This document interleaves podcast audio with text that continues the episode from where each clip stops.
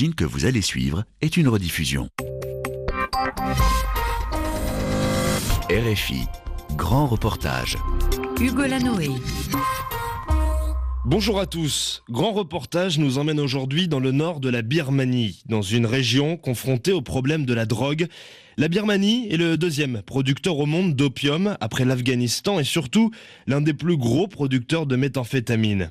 Dans l'état Kachin, une région frontalière avec la Chine, où les combats ont repris en 2011 entre l'armée birmane et les rébellions ethniques, la consommation de drogue y est extrêmement élevée. Un véritable défi sanitaire en raison du développement des épidémies comme le VIH et à cause d'un accès aux soins difficiles.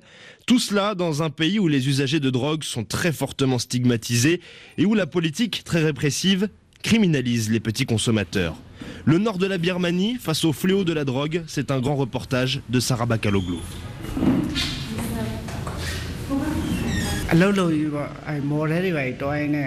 Il y a 30 ans, j'ai commencé à travailler dans une mine de jade. On devait rester longtemps dans de l'eau glacée pour creuser. Il faisait très froid et cela demandait beaucoup de force. Alors pour me réchauffer, j'ai commencé à prendre de l'héroïne. Tout le monde là-bas en prenait. L'histoire de Pozo est courante dans l'état Kachin. Depuis des décennies, les mines d'or, d'ambre ou de jade, au cœur des convoitises de l'armée et des groupes rebelles, sont connues pour être des foyers de consommation de drogue très importants et les risques de maladies liées à l'injection d'héroïne y sont élevés. Tous les mois, cet homme d'une cinquantaine d'années se rend dans la clinique de l'organisation Médecins du Monde installée dans la ville de Michina. À l'intérieur de cette maison, il reçoit son traitement contre le sida. À l'époque, je ne savais pas que c'était risqué de partager des seringues et c'était très difficile d'en avoir des neuves. Quand je réussissais à aller en ville pour en acheter, c'était vraiment un nombre très réduit. Alors une fois que je l'utilisais, je la lavais avec de l'eau chaude. Et si mes amis me demandaient des seringues, je leur donnais. Moi, je ne m'injectais de l'héroïne que deux fois par jour. Une fois avant d'aller dans l'eau, et puis une fois à la fin de la journée. La plupart des autres mineurs en prenaient plutôt trois à quatre fois par jour. Est-ce que c'était cher? C'était à peu près 3 euros une dose. Mais souvent, c'est mon patron qui achetait de la drogue pour tout le monde. Car sinon, on doit aller en chercher à une heure de route à pied. Cela prend du temps, surtout pour ceux qui en consomment plusieurs fois par jour. Alors le patron préférait acheter pour tous les employés et nous la distribuer.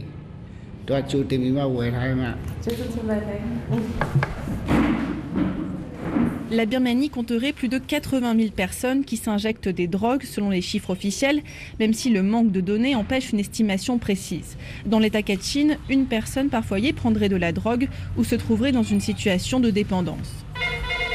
Un défi sanitaire énorme car dans la région, un usager sur deux qui utilise des seringues est contaminé par le VIH. D'autres risques existent aussi, comme l'hépatite C, euh, qui touche 70% de ces consommateurs de drogue.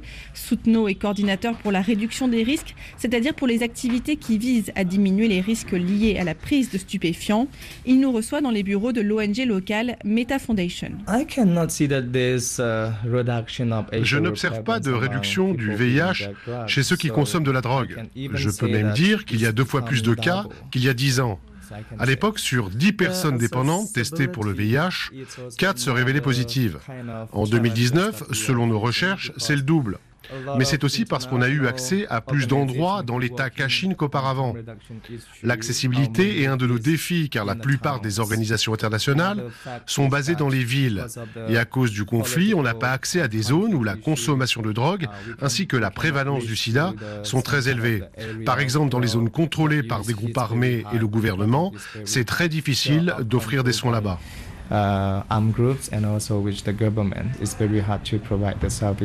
Même dans la capitale de l'État Kachin, les offres de soins restent insuffisantes. Sur les bords de la route, un bâtiment à l'allure délabrée accueille les visiteurs avec un panneau indiquant oui à la vie, non à la drogue. Nous sommes devant l'hôpital public de Michina géré par le ministère de la Santé. Uh, my name is Dr. Tenai. The, this drug dependence treatment hospital Le responsable s'appelle le docteur Tin Neng. Son établissement fait partie des 51 centres offrant un traitement de substitution à base de méthadone. Un traitement contraignant puisque les patients doivent venir tous les jours dans des cliniques euh, qui se trouvent parfois à plusieurs heures de route de leur village. Ici, 650 personnes ont été soignées en 2017.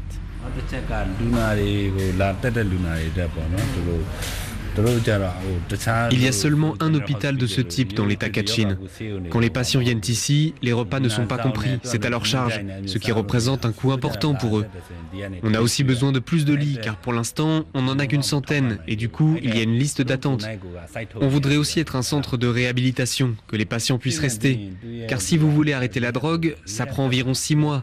Or ici, ils ont le droit de rester seulement un mois pour le traitement avec la méthadone. Donc quand ils repartent, ils recommencent à prendre de la drogue. C'est notre principal problème.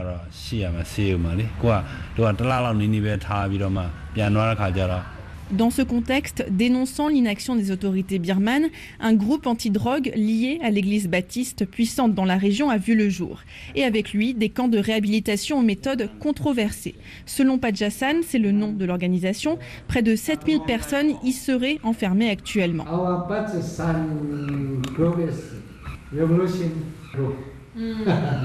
Le groupe nous donne rendez-vous dans un bâtiment collé à une église composé d'une seule grande pièce où sur le mur des fleurs d'opium, des pilules et des seringues sont barrées d'un signe interdit. Les autorités n'ont jamais pu venir ici, raconte fièrement Sarah Lassam, le vice-président de Pajassan. Les comités de Pajassan sont très nombreux dans le Kachin. On est partout. On arrête les usagers et on les envoie dans nos camps. Et grâce à cela, il y a moins de consommateurs. Quand vous arrêtez euh, ceux qui prennent de la drogue, vous les envoyez dans vos centres de force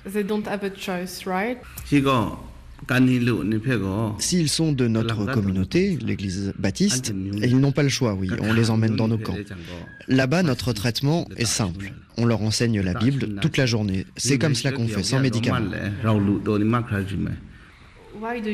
Pourquoi vous pensez que votre méthode, c'est la bonne? Quand on a commencé Patiasan, nous n'avions aucune expérience. Mais nous avons compris que la santé mentale était le véritable problème chez ceux qui prenaient de la drogue. C'est pour cela qu'on leur enseigne la Bible, pour changer leur état d'esprit. L'addiction n'est pas un problème physique, il est mental. Il n'y a pas besoin de médicaments pour arrêter la drogue.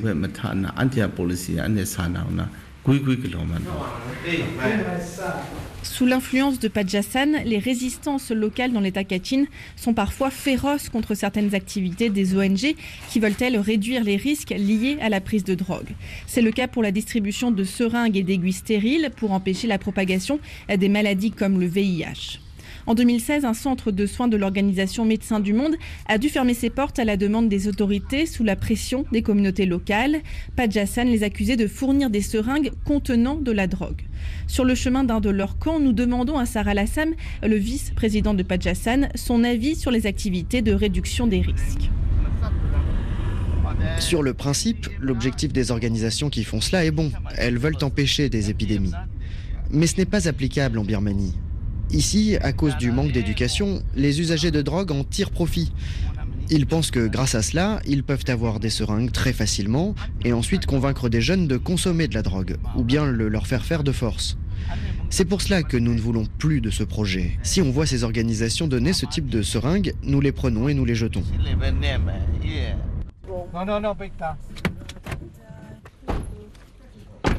Au bout d'un chemin de terre, nous arrivons dans un camp de réhabilitation tenu par Pajassan. La grille d'entrée qui donne sur une cour est fermée par un large cadenas surveillé par un poste de sécurité. Plus de 100 personnes vivent ici, des hommes uniquement, âgés de 16 à 70 ans. Brang Mai, le responsable, nous fait la visite. C'est ici qu'on garde les nouveaux arrivants. Devant nous, près d'une dizaine d'hommes sont enfermés dans une cage de quelques mètres carrés seulement, où les murs sont des barreaux en bambou. D'habitude, ils restent enfermés ici pendant deux semaines car quand ils arrivent et commencent à arrêter la drogue, ils ne peuvent pas encore se contrôler. S'ils veulent aller aux toilettes ou prendre une douche, on les accompagne. Pendant la journée, ils peuvent écouter nos leçons sur la Bible. Là, dans cette pièce, il y a aussi ceux qui ont essayé de s'échapper. Donc comme punition, on les enferme ici pendant un petit moment. Et puis, il y a aussi des anciens patients qui ont recommencé à prendre de la drogue en sortant d'ici et qu'on a récupéré. Les patients restent en moyenne six mois dans le camp. Après les deux premières semaines, ils sortent de cette cage. Ils peuvent circuler librement à l'intérieur des palissades. Le week-end, ils se regroupent devant la télévision dans la cour. Certains sont assis près des tables à jeux, d'autres jouent au football. Chaque mois, les familles doivent payer l'équivalent d'une trentaine d'euros si elles en ont les moyens. Le camp compte plus d'une vingtaine de volontaires, très souvent des anciens usagers de drogue passés par ici. Sengo a 36 ans.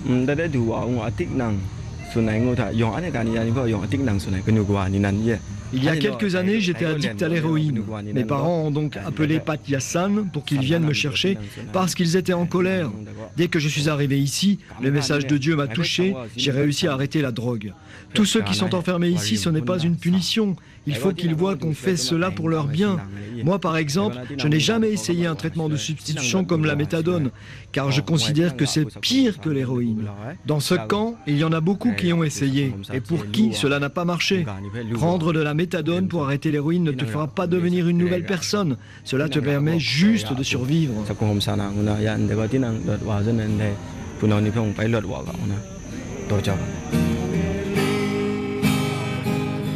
En plus du problème de l'héroïne, la Birmanie est confrontée à une catastrophe en termes de santé publique selon l'ONU à cause des méthamphétamines. Le pays est devenu le plus gros producteur au monde de cette drogue de synthèse dont les composants chimiques sont fournis par la Chine et l'Inde. Conséquence, le prix de la drogue est très bas et accessible, 30 centimes d'euros pour une pilule. Si le cristal, une drogue très pure, est exporté dans les rues de Tokyo, en Australie, ou encore dans d'autres pays d'Asie du Sud-Est, les pilules appelées yaba euh, se déversent-elles dans les grandes villes birmanes, à Rangoon, Mandalay et passent aussi par l'état de l'Arakan pour arriver au Bangladesh. La production en Birmanie repose sur une corruption très répandue, à haut niveau, car les laboratoires se situent dans l'État Shan, dans des zones contrôlées par des milices pro-gouvernementales ou bien des groupes rebelles, une collusion entre les militaires et les producteurs de drogue dénoncée dans un rapport de l'International Crisis Group.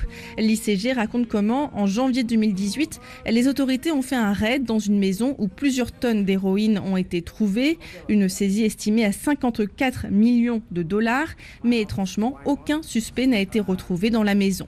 Une corruption qui se retrouve aussi dans les procès liés à la drogue. Est avocat dans la petite ville de Vengmo, à quelques kilomètres de Michina.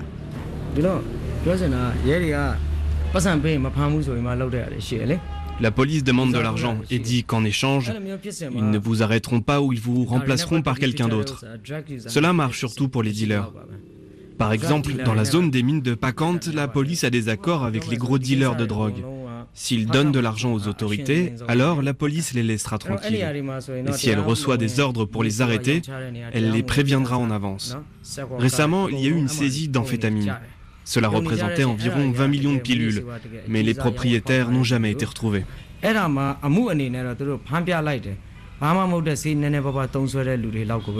S'attaquer seulement aux petits consommateurs, c'est ce que dénoncent de nombreuses ONG ici. La Birmanie applique depuis longtemps une politique très répressive. Résultat, près de la moitié des prisonniers du pays sont enfermés pour un crime lié à la drogue. Dans le nord, comme à Michina, le chiffre est encore plus élevé. Plus de 70% des détenus sont en prison à cause de cela. Pourtant, l'an dernier, le gouvernement a suscité l'espoir en publiant une nouvelle feuille de route en collaboration avec l'ONU. Le document reconnaît que la dépendance à la drogue est un problème de santé et nécessite une prise en charge sanitaire et sociale. Mais depuis, rien n'a vraiment changé sur le terrain. Confinang Pan, cette birmane, est à la tête du Drug Advocacy Group, regroupant plusieurs associations et ONG en Birmanie. Uh, il y a des obstacles à la mise en application de ces directives, car dans plusieurs endroits du pays, il y a une répression de la police et des arrestations de consommateurs de stupéfiants, surtout ceux qui sont en possession d'une petite quantité de drogue. Un petit montant, c'est combien environ cela peut être quelques grammes d'héroïne ou même moins d'un gramme, quelques pilules d'amphétamine. Si on vous retrouve avec trois pilules, par exemple, vous risquez entre 5 à 10 ans de prison sans accès à des soins ou à de la méthadone. L'an dernier, un autre passage de la loi sur les drogues a été amendé, mais la mise en pratique se fait toujours attendre. Significant amendment was to uh, not to imprison drug users anymore. Selon l'amendement, ceux qui prennent de la drogue ne doivent plus être envoyés en prison, mais doivent être dirigés vers un traitement. Sauf que depuis, il devrait y avoir un arrêté qui dit comment concrètement appliquer cette loi. Mais il n'y en a toujours pas. En réalité, si un usager de drogue est simplement un consommateur, ils ne vous arrêteront pas. Mais s'ils vous retrouvent avec un peu de drogue sur vous, vous serez condamné à de la prison. Donc, ce n'est pas vraiment un changement à 100%. Les parlementaires ont peur que ces consommateurs de drogue deviennent ensuite des dealers, mais ce qu'ils ont sur eux, c'est juste pour leur consommation personnelle, pas pour faire du trafic.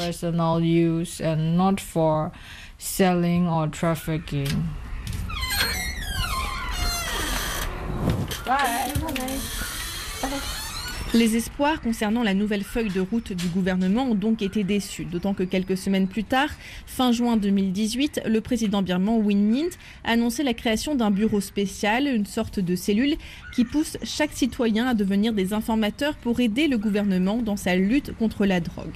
Régulièrement dans le journal officiel, une liste de noms est publiée. Selon les autorités, près de 1000 personnes ont été arrêtées grâce à ces renseignements, un climat répressif qui affecte directement les programmes d'aide aux usagers de drogue.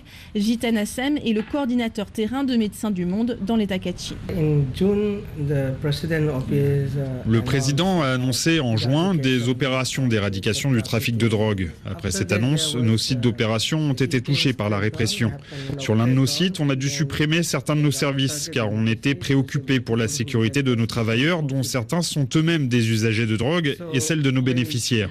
Avec ce type de répression, les personnes qui consomment de la drogue se cachent davantage et quand ils n'ont plus accès aux soins, une des conséquences peut être la transmission du VIH. Les autorités ont compris peu à peu que cela n'était pas vraiment bénéfique, que certes, on voyait moins d'usagers, mais que cela ne voulait pas dire qu'ils ne prenaient plus de drogue.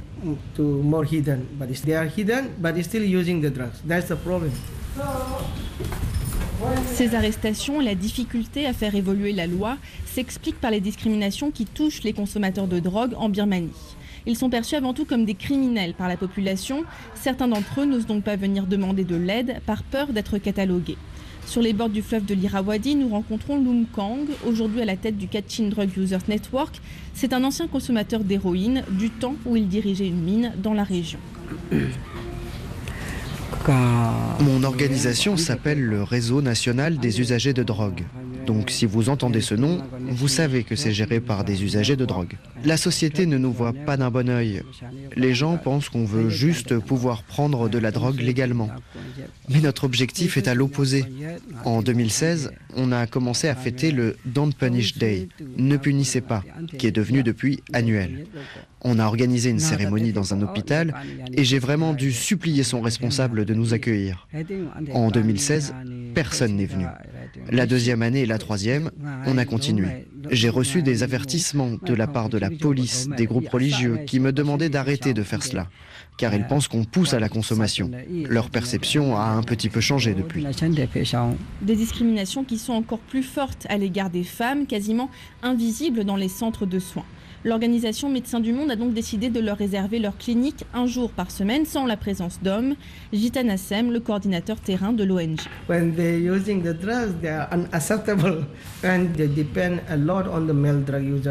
C'est inacceptable qu'elles prennent de la drogue pour la société. Quand elles commencent à en prendre, elles dépendent beaucoup des hommes, comme lorsqu'elles veulent s'injecter de l'héroïne. Elles ne savent pas comment faire et c'est difficile de trouver une veine, donc elles demandent de l'aide à leurs partenaires.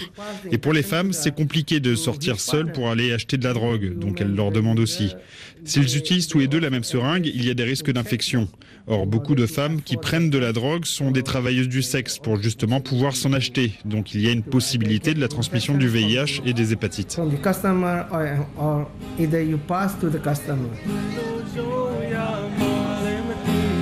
Dans le cadre du dernier plan VIH, les autorités se sont fixées comme objectif que 90% des populations les plus à risque, dont les usagers de drogue, aient accès aux services de prévention d'ici à 2020 et que 90% des personnes malades du VIH n'aient à subir de discrimination.